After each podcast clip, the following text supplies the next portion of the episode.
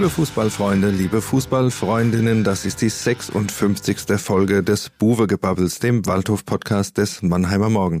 Und mit mir im Studio ist heute ein, wie man so schön sagt, in der Wolle gefärbter Waldhöfer, nämlich Stefan Höss. Hallo Stefan. Hallo Thorsten. Für alle, die Stefan Höss nicht kennen, vielleicht eine kurze Vorstellung. Stefan war lange Handballer beim SV Waldhof und kennt daher die Befindlichkeiten auch in den anderen Abteilungen des Hauptvereins war Aufsichtsratsvorsitzender des Hauptvereins zwischen November 2018 und Sommer 2019, auch für kurze Zeit Vizepräsident des EV. Das war der Punkt, wo sich dann Bernd Beetz auch zur Wahl gestellt hat. Sozusagen gemeinsam angefangen. Beruflich ist er stellvertretender Betriebsratsvorsitzender bei Daimler Truck Evo Bus hier gerade bei uns um die Ecke und natürlich auch immer ein großer Anker für den Waldhof. Dann Vorsitzender des Kulturvereins Waldhof und für die Mannheimer SPD im Gemeinderat. Dass du auch ein großer Fassnachter bist, das lassen wir jetzt mal hier so stehen. Ich bin ja jemand, der zum Lachen eher in den Keller geht. Insofern, und das ist ja auch vermintes Gebiet in Mannheim Fassnacht. Also lassen wir den Punkt außen vor. Wie gesagt, du bist auch im Gemeinderat für die äh, SPD und da gibt's ja auch ein paar Felder, die den Waldhof äh, betreffen. Deswegen werden wir heute im weiteren Verlauf auch ein bisschen über Kommunalpolitik sprechen und die Rolle des SV Waldhof auf dieser Ebene. Da gibt's ja einige interessante Themen, wo du uns vielleicht ein paar Einblicke geben kannst.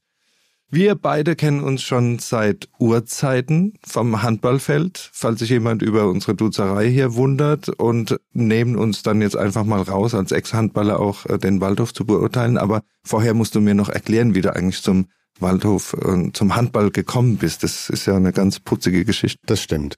Mein Papa war bei den Amateuren des SV Waldhof Fußball und hat dann gedacht, dann sein Sohn, der muss unbedingt auch beim Waldhof kicken und das habe ich dann mit acht, neun Jahren gemacht und hatte in meinem ersten Spiel dann das Vorspiel des SV Waldhof, der ersten Herrenmannschaft, im Stadion.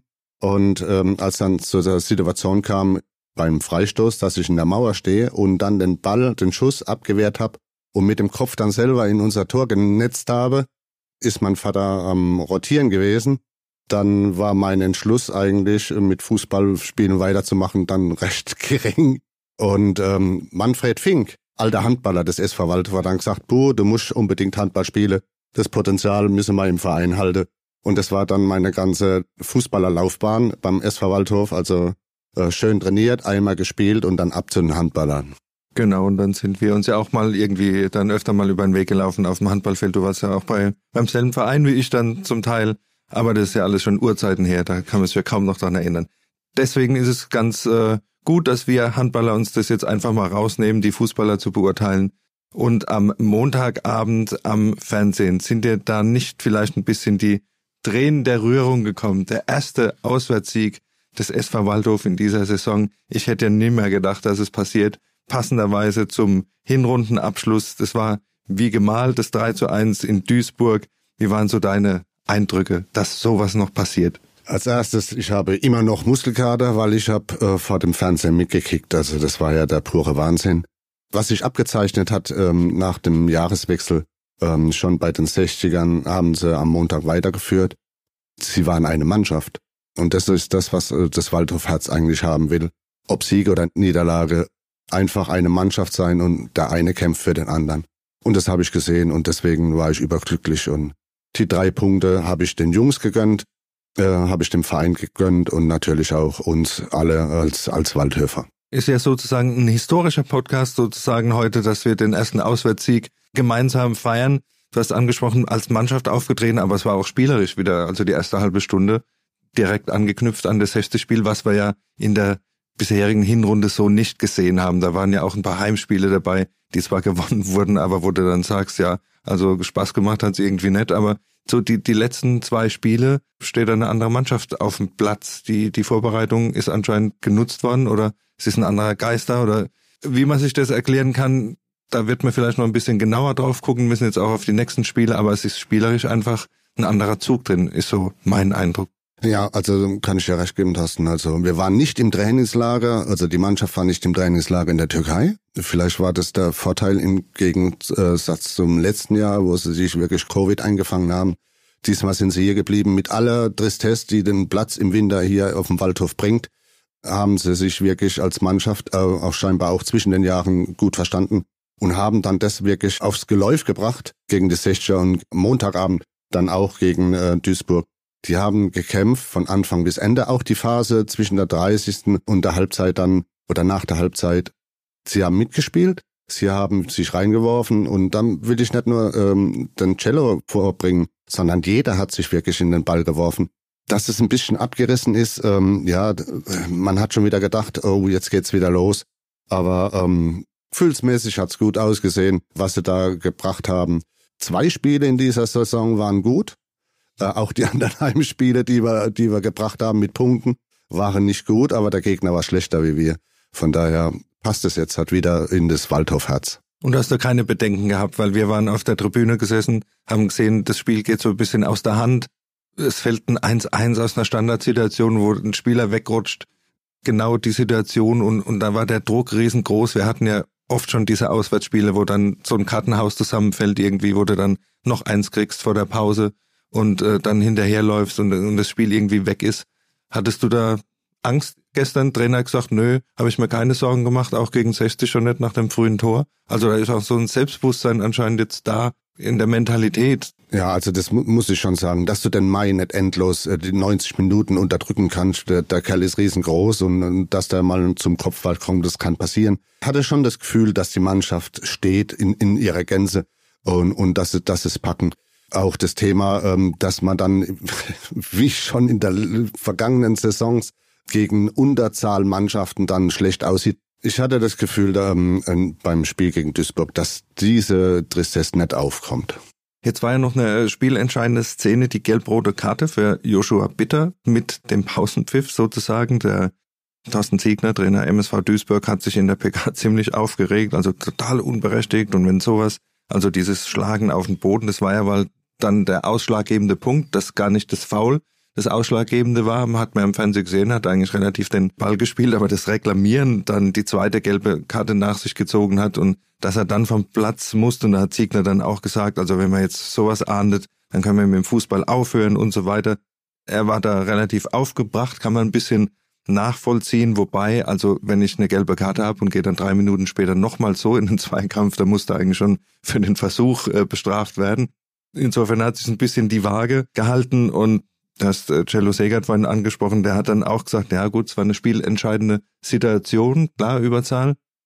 Ist nicht immer ein Vorteil, aber in dem Fall war es dann schon, weil gleich nach der Pause die zwei Tore gefallen sind und dann war ja Duisburg endgültig mit zehn Leuten holst ja so ein 3-1 gegen Waldhof da dann nicht mehr auf. Wie, wie hast du die Szene gesehen am Fernsehen? Ihr habt es sicher besser gesehen und öfter und vier Zeitlupen wir im Stadion haben nur gesehen, der rauscht da in den Rhein und, und geht dann halt vom Platz. Der erste Eindruck war, faul. Genau, da gebe ich dir recht. Also für mich war es ein Foulspiel, ein Allerwelts-Foulspiel, aber jetzt muss ich einfach sagen, Fußball ist kein Kindergarten. Wenn man sich dann auf den Boden wälzt und auf den Boden klopft und rumheult, weil das ein Foul gepfiffen wurde, dann geht es am Thema vorbei. Also dem jungen Mann empfehle ich einfach mal zum Handballspiel zu gehen, Thorsten, mit unserer Vergangenheit. Also das ist ja wirklich unterster Kanone gewesen, was der da getrieben hat. Von daher geht für mich eine gelbe Karte für diese Aktion nach dem Foul, was ja nicht schlimm war, das Foul, aber das geht eigentlich in Ordnung. Dass es dann natürlich gelb-rote war, das ist nur im Zuge der ersten gelben Karte, die zu Recht gezückt wurde. Also war das okay für mich. Ich hatte das Gefühl im Spiel gegen Duisburg, wir hätten auch gegen elf Gegner bestanden. Also die Mannschaft war wirklich in sich geschlossen gut. Ob das wirklich von hinten die Abwehr war, ob das Mittelfeld war, ob das der Sturm war. Die haben zusammen agiert. Der Stürmer war der erste Verteidiger, wie man so im, im, im Phrasendeutsch sagt.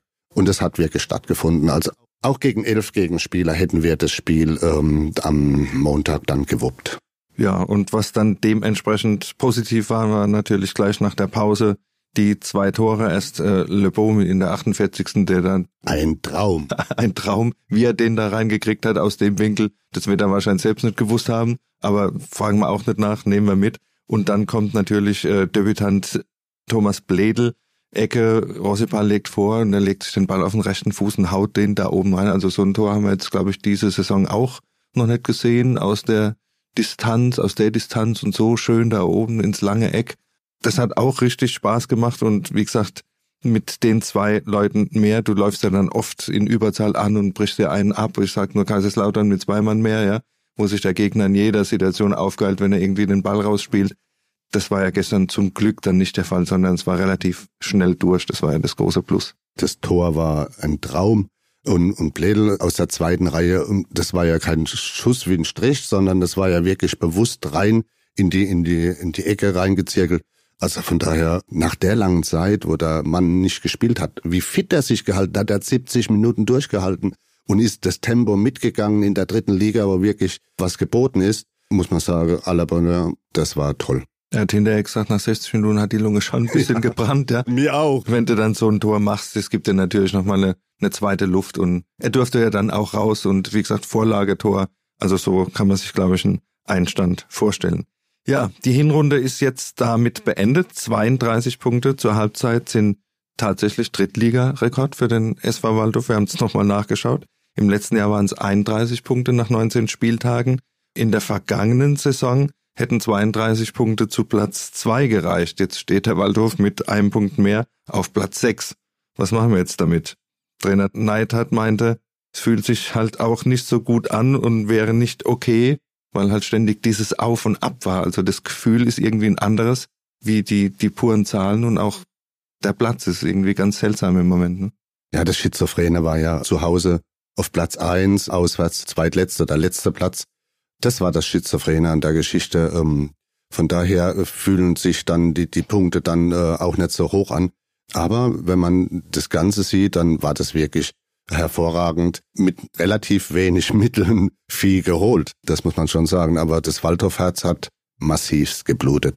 Auswärts und die ganzen Auswärtsfahrer, die da nach Hause gefahren sind und haben keine kämpfende Mannschaft gesehen. Das war eigentlich das, was mir am meisten wehgetan hat. Problem in Anführungszeichen ist ja, dass wir eine Mannschaft haben, die mit Elversberg relativ weit weg ist und der Rest sich alles so tummelt, auch so in diesem 30er-Punkte-Bereich. Deswegen ist es ja auch alles so eng zusammen und es reicht trotz der Rekordzahl an Punkten nicht zu mehr als Platz 6. Aber was denkst du, was ist in der Rückrunde noch drin? Also wenn man jetzt sich vorstellt, dass der Waldhof muss ja nicht jedes Wochenende so spielen jetzt wie die ersten zwei Wochenenden. Das ist vielleicht jetzt auch übertrieben, das zu erwarten. Aber wenn man eine gewisse Konstanz reinkriegt und vielleicht auch eine Regelmäßigkeit in Punkten hinkriegt und diese Auswärtstiefen nicht hat, da könnte noch was gehen, oder? Das ist auf jeden Fall. Ähm, als erstes wäre mir es mal lieb, wenn wir alles linksrheinische dann mal weghauen in dieser Restsaison. Das ist auf jeden Fall, wir können auch mal ein Spiel verlieren oder Unschieden spielen, wenn wir unsere Leistung abrufen. Wir, die Mannschaft, wenn, wenn die kämpfen, dann ist auf dem Waldhof keiner böse, wenn es mal nicht so läuft. Die müssen sich nur reinwerfen und, und wirklich alles geben, was sie können. Und wenn es dann am Ende des Tages nicht reichen sollte, dann ist es so. Aber wir haben alles gegeben, die Mannschaft hat alles gegeben. Und das ist das, was der Waldhöfer, was die Waldhöferin äh, sehen will. Und was denkst du generell zur Zukunft des äh, SV Waldhofs? Wird ja immer viel von der zweiten Liga geredet. Dieses Jahr wurde sogar als konkretes Ziel ausgegeben. Ich meine, dritte Liga hat jetzt auch ein paar schöne Spiele parat gehabt. Ich denke nur an die Partie gegen 60, 18.000 Leute im Stadion. Das sind ja auch schon ein paar schöne Momente dabei. Denkst du, es ist ein vernünftiges Ziel, zweite Liga, dass, dass sich der Waldhof auch von seiner Tradition her da behaupten könnte, sollte oder einfach mal Entwicklung und, und gucken, was, was möglich ist. Du, mit unserer Vergangenheit sehe ich uns in der ersten Liga. Wenn der Schritt in die zweite jetzt angegangen werden soll, in dieser, in nächsten, in übernächsten Saison soll mir es recht sein. In der dritten fühle ich mich auch wohl. Das ist das, was der Verein im Moment stemmen kann. Von daher, wenn wir uns auf den Weg machen und mit aller, mit aller Macht da hoch wollen und auch das Umfeld dann passt. Im Moment äh, erscheint mir das Umfeld oder das Gefüge des Vereins noch nicht ausgerichtet auf die zweite und die erste Liga. Da muss man noch ein bisschen Hausaufgaben machen, aber die Fans, die sind erstklassig. Von daher, da gibt's nichts. Da müssen wir in die Bundesliga. Du sprichst an, Hausaufgaben machen. Da gehört vielleicht auch dazu das Thema Nachwuchsleistungszentrum oder im Moment ist es ja noch kein Nachwuchsleistungszentrum, sondern eher ein Nachwuchszentrum das wurde jetzt ja rausgelöst aus Anpfiff ins Leben, wird jetzt wieder in Eigenregie betrieben, war ja auch ein großes Thema auf der jüngsten Jahreshauptversammlung, wo du auch anwesend warst und das soll jetzt viel mit Ehrenamt gestemmt werden. Gleichzeitig ist so ein Zentrum Bedingung für die Zweitliga-Lizenz. Irgendwie äh, entfernt man sich da gerade, was das eine und was das andere betrifft. Oder wie hast du das bei der Hauptversammlung wahrgenommen, was da präsentiert wurde? Das waren ja mehr oder weniger das alte Organigramm das jetzt dann äh, mit Ehrenamt gefüllt werden soll. Da ist viel Engagement dabei, da sind auch gute Namen dabei. Rainer Hollig, Mike Schüssler, Matthias Windeisen, sind ja alles honorige Leute, die unheimlich viel Herzblut da reingeben in die Jugendarbeit. Aber man wird ja nicht umhin kommen, irgendwann das äh, Ganze auf professionelle Beine wieder stellen zu müssen, so wie das andere Zweitliga-Clubs ja auch machen oder Erst Erstligisten ja sowieso oder auch müssen. Ja, das muss ich leider bestätigen. Also das, was vorgestellt war, worden ist, das war ein Blatt einer PowerPoint-Präsentation, wo wirklich Mike und Rainer und andere da aufgelistet werden, die wirklich für den Waldhof brennen, das stimmt. Aber mir scheint, ohne die finanzielle Unterstützung von wem auch immer, von, von dritter Seite oder von einem äh, Sponsor, Investor oder sonstiges, wird es ähm, nicht fluppen können auf Dauer. Ich bin da als Waldhöfer AIL schon dankbar für das, was sie die Jahrzehnte vorher geleistet haben, aber es war immer klar, dass wir das auf eigene Füße stellen müssen. Aber ich weiß allein noch nicht, woher die finanziellen Mittel kommen sollen, weil bloß mit Ehrenamt auf diesem Niveau, dass man in der dritten und in der zweiten und in der ersten, geschweige denn in der ersten Liga dann bestehen könnte, es zeigt sich mir jetzt noch nicht. Gut, schließen wir mal den Komplex Hinrunde ab und da haben wir unsere schöne Rubrik, die drei Fragezeichen, die sich ja anbietet dafür. Und da würde ich dich, Stefan, kurz um jeweils ein Statement bitten. Wir fangen an mit dem Top der Hinrunde.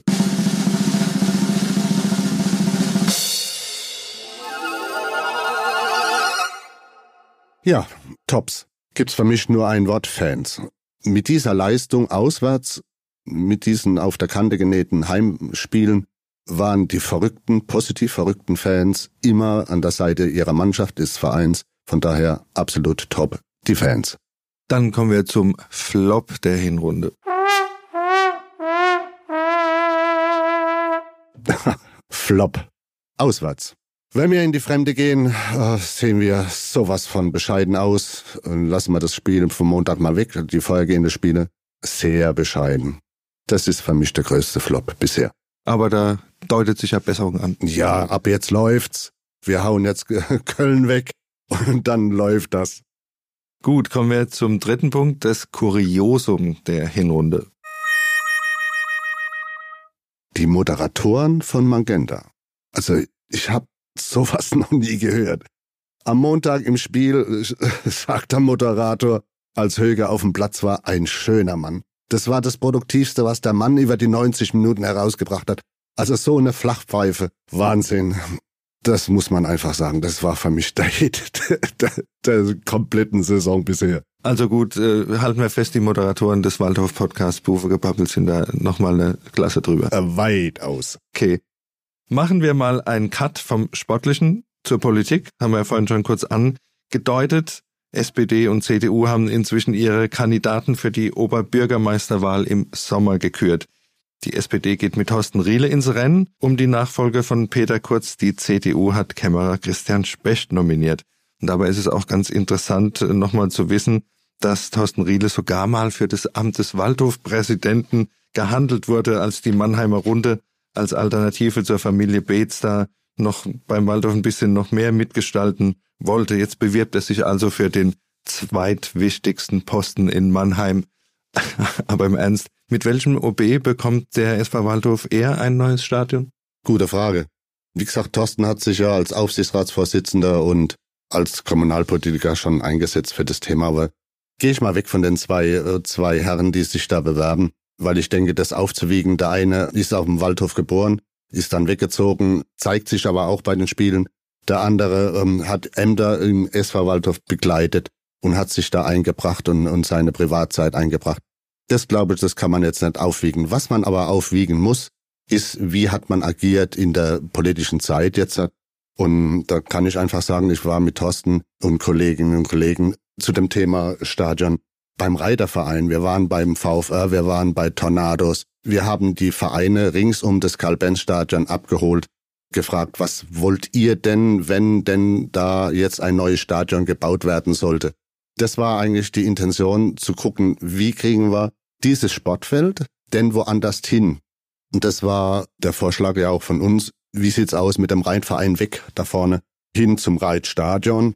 Die Tornados brauchen eine andere Fläche. Weg aus dieser Fläche. Kann man das Stadion drehen für den SV Waldhof? Kann man den VfR umsiedeln? All das haben wir mal in, in, in den Topf reingeworfen und dann gesagt, okay, wie sieht's denn aus mit dem neuen Stadion auf P20, auf dem Großparkplatz? Das kam ja von uns, das war ja initiiert von uns und vom Thorsten. Von daher äh, wäre das logischerweise für mich die beste, die beste Lösung, um das mal auf den Punkt zu bringen. Das heißt nochmal konkret, beste Lösung wäre neues Stadion auf P20 oder einfach das, das ganze Feld umzugestalten und auch die Variante Stadionumbau am alten Ort? Die beste Lösung habe ich natürlich nicht in der Schublade. Die Einschätzung, die wir auch in der Fraktion natürlich äh, massiv diskutiert haben. Neubau auf P20, falls machbar, oder halt Stadion drehen, anders zuschneiden oder äh, komplett renovieren. All das haben wir ja gesagt, prüft das Ergebnis offen, was äh, zum Schluss dann übrig bleibt, äh, muss dann im Gemeinderat, im Ausschuss dann äh, behandelt werden. Das ist schon ein Thema gewesen und massivst äh, diskutiert natürlich. Thorsten Riele war Aufsichtsrat und mit Ambitionen zum, zum Präsi des SV Waldhof. Stefan Fulzblei ist Aufsichtsratsvorsitzender. Vor ihm war ich Aufsichtsratsvorsitzender und stellvertretender Präsident des SV Waldhof. Von daher die Affinität ist ja da in der Fraktion bei aller Thematik, dass Mannheim ja eine Sportstadt ist und noch andere Sportarten zu bieten hat, äh, schlägt aber unser Herz schon, schon blau bei dem Thema, blau-schwarz. Aber wir dürfen halt alle anderen nicht vergessen und die Reiter nicht vergessen, die BMXler, die da draußen sind, äh, der VfR nicht vergessen, äh, auch wenn es blau-schwarz im Herz natürlich blutet. Äh, aber es ist so, ähm, auch die haben ihre Existenzberechtigung. Die Tornados als Baseballer äh, mit ihrem Damenteam, Herrenteam, die auch Bundesliga spielen. All das müssen wir berücksichtigen und in den Topf reinwerfen. Und zum Schluss muss irgendwas rauskommen, was vernünftig ist und für die Stadt Mannheim, für die Vereine dann tragbar ist. Du bist ja auch Mitglied im Ausschuss Sport und Freizeit, wo das Thema dann auch mal vorbesprochen wird. Ist man da befangen als Waldhöfer oder wie kann man sich das vorstellen? Wie, wie ist die Meinungsbildung in der Fraktion? Ihr seid ja verschiedene Individuen, die aus allen Ecken kommen. Der eine hat erst ein Faible für die Kultur und sagt dann, nee, die Kicker muss die Stadt jetzt nicht unbedingt noch mit öffentlichem Geld unterstützen und so da treffen ja auch innerhalb der Fraktion Meinungen aufeinander. Wie, wie kann man sich das vorstellen, wenn, wenn sowas ausdiskutiert wird? Ah, das, das findet schon äh, eine heftige, ne, eine heftig nicht, aber eine rege Diskussion statt, weil, wie gesagt, ich bin weniger im Nationaltheater und hab's mitgetragen, das Nationaltheater, weil es wichtig ist für Mannheim. Für die Kulturstadt Mannheim ist das wichtig und, und die, die Abermillionen, dass die, dass die da rein ähm, geplant werden, dass die, dass die freigegeben werden, dass es da vorwärts geht. Und dementsprechend erwarte ich das auch, wenn so eine Großveranstaltung Städte ähm, wie SV Waldhof beziehungsweise für den Fußball ist, dass dann auch unsere Meinung zählt und es ist auch so und es wird dann auch mitgetragen von der Fraktion. Wenn es denn eine logische, schlüssige Entscheidung dann ähm, zutage kommt, äh, dann wird die mitgetragen, definitiv. Bring uns da mal vielleicht noch abschließend auf den aktuellen Stand. Wie geht's jetzt weiter? Es liegen diese Gutachten vor, es liegen diese vier verschiedenen Varianten vor. Wie geht's da weiter? Äh, und wann kann man da mit einer, mit einer Entscheidung rechnen oder einer Richtungs, richtungsgebende Entscheidung, sagen wir erstmal, rechnen? Also im kommenden Ausschuss wird dann die Ergebnisse nochmal vorgetragen. Wer wäre wann? Ich glaube, dass das jetzt, im, äh, müsste lügen, jetzt im Februar. Dann ähm, wird das dann abgewogen, was denn da drin steht. Wie gesagt, wenn man vom Lutzenberg mal das betrachtet, dass auf der ehemaligen Fläche oder der immer noch Fläche der Spiegelfabrik der Saint-Gobain muss man halt gucken, was das bedeutet für den Stadtteil. Ähm, wir wollen ja auch den Stadtteil entwickeln. Und jetzt mal weg vom, vom SV Waldhof hin zu einer Wohnbebauung dort und bei aller Thematik Sicherheit, wenn dort der Altrhein in der Nähe ist und auf der anderen Seite die Eisenbahn, was das denn bedeutet. Dann muss man sich betrachten, was bedeutet es beim P20, also sprich ähm, Großraumparkplatz. Am Mannheimer Kreuz, ne? Genau, ähm, das ist ähm, neben am Flughafen, was das bedeutet was ist denn dann mit dem Flughafen, wenn dann ein Stadion hinkommt und, und, und. All das wird da nochmals auf den Tisch gelegt werden. Und dann muss man irgendwann zu einer Entscheidung kommen. Und wenn, wenn das dann heißt, zum Schluss, wir müssen Stadion renovieren, trotz der 60 Millionen, die da im Raum stehen. Und dann muss auch dies dann die Stadtgesellschaft vertragen, dass da das Stadion ertüchtigt wird, weil Eigentümer des Stadions ist die Stadt Mannheim und dann die Entscheidungsträger müssen da die Entscheidung dann fällen. Und unstrittig ist, dass gewisse Maßnahmen halt äh, erstens technischer Natur umgesetzt werden müssen und auch vielleicht Logen und so weiter, was halt im modernen Profifußball heute unabdingbar ist, dass der, der Verein auch von sich aus mehr generieren kann, um, um den Spielbetrieb dann auch zu gewährleisten. Das sollte eigentlich wirklich im Vordergrund stehen und soweit ich die Aussage der Verwaltung kenne, wäre ja die Möglichkeit gegeben, auf der Haupttribüne oben Logen dann einzubringen. Ist ein finanzieller Aufwand, wurde scheinbar dem Investor ja auch mitgeteilt, dass er das dann selber zu tragen hätte, wenn er dann Logeplätze haben will. Und jetzt kommt es darauf an, wie dann die Verhandlungen laufen. Und wer sich zu welchem Thema dann äußert, das werden wir dann sehen, wenn es dann soweit ist. Kommen wir zum Sportlichen zurück, zum Ende unseres Podcasts. Der Ausblick geht Richtung Viktoria Köln am Sonntag 13 Uhr. Das zweite Auswärtsspiel in Folge. Und ich würde sagen, es kann jetzt auswärts ja so weitergehen. Ne? Da sehen wir auch Michael Schulz wieder, der ja im Gespräch war, zum Waldhof zurückzukehren. Das hat leider nicht funktioniert. Aber die Viktoria wird man sicher nicht unterschätzen dürfen. Was äh, tippst du für Sonntag? Ja, erstens mal freut's mich, dass wir Mitchell wieder sehen, ähm, der wirklich ein, ein ganz feiner Mensch ist, dem ich aber an dem Tag keine Punkte gönne. Kann danach wieder punkten, dann gegen Wiesbaden, glaube ich, spielen sie und gegen Essen. Da darf er dann punkten. Ähm, aber bei diesem Auswärtsspiel werden wir, weil das dann das dritte Mal wäre, 3 zu 1 gewinnen. 3 zu 1, das wären ja dann zwei Auswärtssiege in Folge, eine absolute Benchmark für diese Saison, die vielleicht dann auch schwer nochmal zu toppen ist. Aber wie gesagt, die Leistungen, die Jüngsten lassen sowas zu. Ich bleib mal ein bisschen konservativer, ich sag, äh, spielen 1-1, da bleibt der Waldorf ungeschlagen, geht auch ungeschlagen in die Rückrunde. Und dann ist für das Heimspiel gegen den SFL, das am Montag drauf stattfindet, dann sicher auch wieder das Interesse da und die Leute im Stadion, um dann den nächsten Heimsieg einzufahren. Das war's dann auch schon wieder. Stefan, vielen Dank für deine Zeit. Gerne. Und wir verabschieden uns bis zum 8. Februar nach dem Montagabend Heimspiel gegen den SCFL. Bis dahin freuen wir uns wie immer auf euer Feedback und weitere Ideen. Schreibt am besten an podcast.mamo.de, folgt uns auf Facebook und Instagram und am besten lasst ihr ein Like oder noch besser ein Abo da, damit ihr auch in Zukunft keine Folge mehr verpasst. Also dann tschüss, bis zum nächsten Mal und bleibt gesund. Ein Podcast des Mannheimer Morgen.